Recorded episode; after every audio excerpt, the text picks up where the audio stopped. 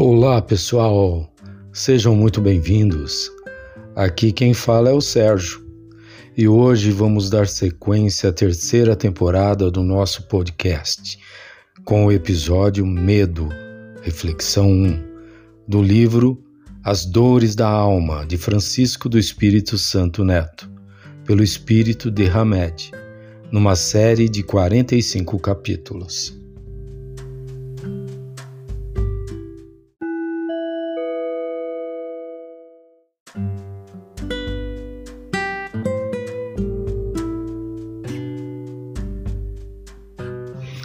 Medo. O resultado do medo em nossas vidas será a perda do nosso poder de pensar e agir com espontaneidade. Ao lançarmos mão de uma lanterna em uma noite escura e focalizarmos determinado lugar, vamos torná-lo evidente. Quando destacamos algo, convergimos todas as nossas percepções mais íntimas para o motivo de nossa atenção e ao examiná-lo, estaremos estabelecendo profundas ligações mentais através de nosso olhar ligado a esse lugar específico. Focalizar com a lanterna de nossas atenções os lugares, as pessoas, os fatos, os eventos e as coisas em geral significa que estaremos enfatizando para nós mesmos o que queremos que a vida nos mostre e nos forneça. O Espírito unicamente vê e ouve o que quer. Dizemos isto de um ponto de vista geral e, em particular, com referência aos espíritos elevados. A percepção é um atributo do espírito. Quanto maior o estado de consciência do indivíduo, maior será a sua capacidade de perceber a vida que não se limita apenas aos fragmentos da realidade, mas sim à realidade plena. Colocar nossa atenção nas coisas da vida é fator importante para o nosso desenvolvimento mental, emocional e espiritual. Todavia, é necessário saber direcionar convenientemente nossa percepção e atenção no momento exato e para o lugar certo. Quanto mais pensarmos e voltarmos nossa atenção para as calamidades e desastres, mais teremos a impressão de que o mundo está limitado à nossa pessoal maneira catastrófica de vê-lo e senti-lo.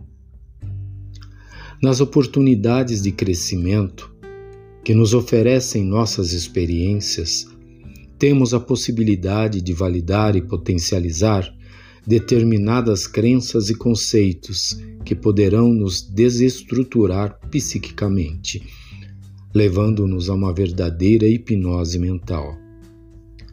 A partir disso, esquecemos-nos de visualizar o restante do mundo que nos cerca.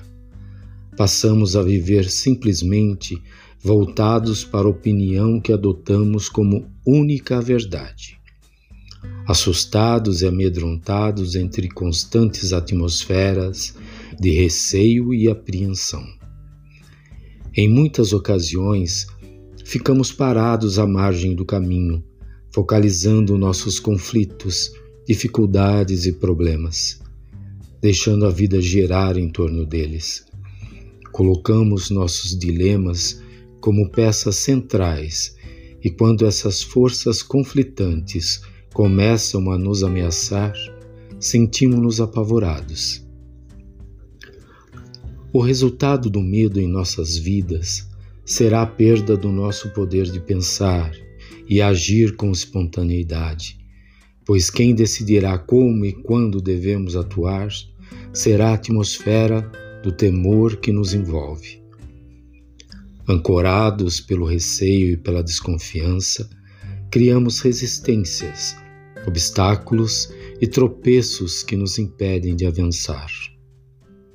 Passamos então a não viver novas experiências, a não receber novos pensamentos e não fazer novas amizades, estacionando e dificultando nossa caminhada e progresso íntimo.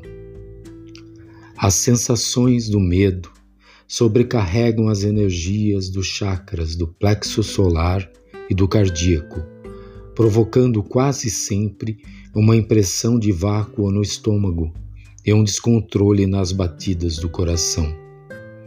Contudo, não seríamos afetados por nenhum acontecimento de maneira tão desgastante se estivéssemos centrados em nós mesmos.